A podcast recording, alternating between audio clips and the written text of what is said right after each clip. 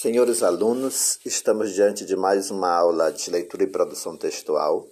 Nós vamos discutir hoje sobre as qualidades de um texto. É, a língua portuguesa, de vocabulário extenso e gramática complexa, permite ampla variação linguística, é, destaca características básicas em relação ao bom texto, por exemplo, Boa prova dissertativa não significa texto rebuscado ou incompreensível. Pode-se afirmar que deve ser justamente o contrário. Assim, nossa primeira preocupação é apresentar qualidades fundamentais ao texto adequado. E que qualidades são essas?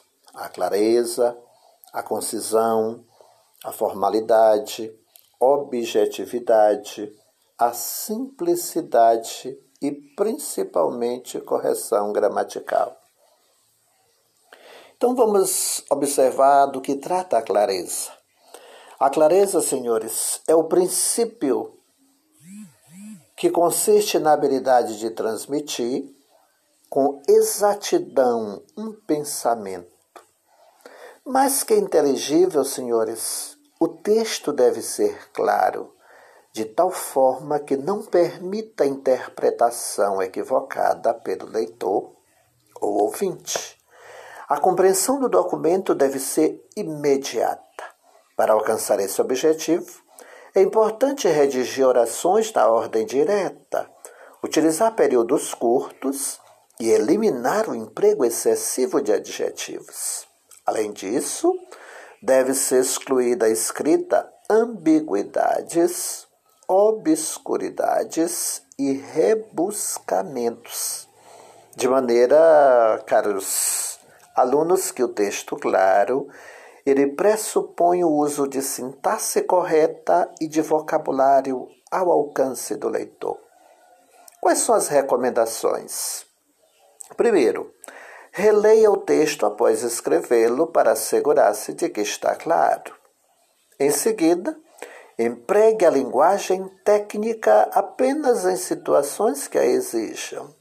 Depois, certifique-se de que as conjunções realmente estabeleçam as relações sintáticas desejadas. No entanto, evite o uso excessivo de orações subordinadas, pois períodos muito divididos ou subdivididos dificultam o entendimento. E utilize palavras e expressões em outro idioma apenas quando forem indispensáveis, em razão de serem designações, expressões de uso já consagrado ou de não ter exata tradução. Nesse caso, é melhor usar aspas. Senhores, uma outra qualidade de um texto, depois da clareza, é a concisão. A concisão, senhores, consiste em informar o máximo em o um mínimo de palavras. No entanto, Contenção de palavras não significa contenção de pensamentos. Por essa razão, não se deve eliminar fragmentos essenciais do texto com o objetivo de reduzir-lhe o tamanho. Os itens que nada acrescentam ao que já foi dito é que necessitam ser eliminados. A concisão colabora para a correção do texto, pois as chances de erro aumentam na mesma proporção que a quantidade de palavras mas que curtas e claras, as expressões empregadas devem ser precisas. Para redigir um texto conciso, é fundamental ter conhecimento do assunto sobre o qual se escreve. De maneira que, aqui vai algumas recomendações para aquele que deseja escrever seu texto com concisão. Primeiro, revise o texto e retire palavras inúteis, repetições desnecessárias, Desmedida adjetivação e períodos extensos e emaranhados. Não acumule pormenores irrelevantes. Em seguida, dispense sempre que possível os verbos auxiliares, em especial ser, ter e haver, pois a recorrência constante a eles torna a redação monótona e cansativa. Prefira, senhores, palavras breves. Entre duas palavras, opte pela de menor extensão. Senhores, Depois da clareza, da concisão e da for, vamos ver a formalidade. Nessa expressão por meio da linguagem está relacionada a inúmeras variáveis. Assim, usamos um tipo de linguagem em família, outra com amigos, outra ainda no trabalho. Ao conversarmos com uma criança, falamos de uma forma. Ao proferirmos uma palestra, falamos de outra. Essa capacidade de expressão possui diversos níveis. A linguagem empregada na prova dissertativa deve ser formal e culta. No entanto, isso não significa linguagem rebuscada, incompreensível. É comum encontrar textos com verdadeiras acrobacias linguísticas, com desprezível conteúdo. Exemplo de linguagem rebuscada. O vetusto vernáculo, manejado no âmbito dos excelsos pretórios, inaugurada a partir da peça Abiovo, contaminando as súplicas do peritório, não repercute na cognoscência dos frequentadores do átrio forense. Ad excepcionem o intratamento do remédio heróico e o jus laboralis, onde o jus postulante sobeja em beneplácito do paciente e do obreiro. Odiernamente, no mesmo diapasão, elencam-se os empreendimentos in specialis, curiosamente primando pelo rebuscamento, ao revés do perseguido em sua primagênese. Fragmento do artigo Entendeu, de Rodrigo Colasso, disponível em www.amb.com.br, acesso em novembro de 2005. Também não deve ser coloquial, com gírias regionalismos, etc. Exemplo de linguagem coloquial. E aí, doutor, vou não vou ganhar minha indenização? Perguntou por e-mail o cliente. O advogado prontamente respondeu. O egrégio tribunal acolheu o supedâneo de nosso arrazoado e reformou a sentença protalada, prolatada, dando a lide como transitada em julgado em prol do deprecante. O cliente, perplexo, ficou na mesma, só entendeu o que o advogado quisera dizer quando no final da mensagem viu um parabéns, ou seja, vai ganhar sim a indenização.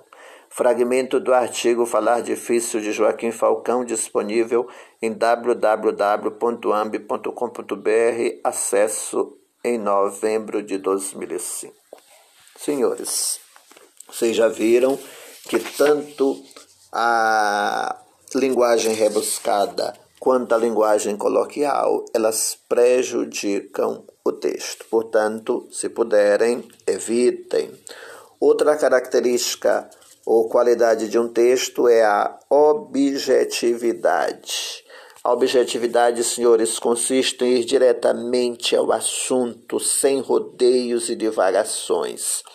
Para se ser objetivo, é necessário escrever apenas as palavras imprescindíveis. A compreensão do assunto. Redigir com objetividade é evidenciar a ideia central a ser transmitida e usar vocabulário de sentido exato, com referencial preciso para facilitar a compreensão do leitor. Observe um exemplo de texto com falta de objetividade, retirado de um artigo de uma revista de grande circulação nacional. Investigar as causas principais que fizeram desabrochar no meu espírito durante os anos tão distantes da infância que não voltam mais e da qual poucos traços guardo na memória, já que tantos anos se escoara a vocação para a engenharia tarefa que pelas razões expostas me é praticamente impossível e ouso acrescentar que mesmo para um psicólogo acostumado a investigar as profundezas da mente humana, essa pesquisa seria sobremodo árdua para não dizer impossível. Recomendações, senhores. Use frases curtas e evite intercalações excessivas ou inversões desnecessárias. Elimine os adjetivos que não contribuam para a clareza do pensamento. Corte os advérbios ou as locuções adverbiais dispensáveis. Seja econômico no emprego de pronomes pessoais, pronomes possessivos e pronomes indefinidos. Evite, por exemplo, um tal, um outro, um certo, um determinado, pois termos indefinidos juntos não contribuem para maior clareza, ao contrário, tornam o texto obscuro. Além disso, Procure restringir o uso de conjunções e de pronomes relativos, tipo que, qual, cujo. Não use é, expressões irrelevantes, pois elas tornam o texto artificial. Não use figura de linguagem, faz, frases ambíguas, circunlóquios. Se puder, optar escolha a voz ativa. No lugar de foram feitas muitas alterações pelos engenheiros, prefira os engenheiros fizeram muitas alterações. Não externe opiniões, reúna fatos. Use palavras específicas pertinentes àquilo que está sendo discutido, ou seja, ao assunto. Outra característica que vocês devem trabalhar, senhores, para a boa qualidade de um texto é a simplicidade. Redija com simplicidade, porque significa escrever para o leitor. Se ele também é um especialista, pode-se empregar uma linguagem mais técnica. Se não, deve-se escrever com vocabulário adequado à situação. O bom senso estabelecerá o equilíbrio entre a linguagem técnica e a comum. Com palavras adequadas e de conhecimento amplo, é possível escrever de maneira original e criativa e reproduzir ou produzir frases elegantes, variadas, fluentes e bem interligadas. Quais são as recomendações para que se escreva com simplicidade? Primeiro, evite expressões e clichês do jargão burocrático e as formas arcaicas de construção de frases, assim como o coloquialismo e a gíria. Exemplo, sendo o que nos resta para o momento, sem mais é o que vai epigrafado, esse, este problema é uma coisa que deve ser considerada, aí o caso ficou resolvido. Prefira em qualquer ocasião palavras simples. Por exemplo, a palavra votar é sempre melhor que sufragar. Adote como norma a ordem direta da frase, por ser a que conduz mais facilmente o leitor à essência da mensagem. E por último, não esqueça de fazer aquela correção gramatical, ou seja, é um, é um assunto importantíssimo. Você depois deixe seu texto para descansar por uns 10, 15, 20 minutos, faça a retomada do seu texto e coloque seu texto em ordem, observando as questões de acentuação, de pontuação, de ortografia e assim sucessivamente. Ok, garotos? Bons estudos. Obrigado.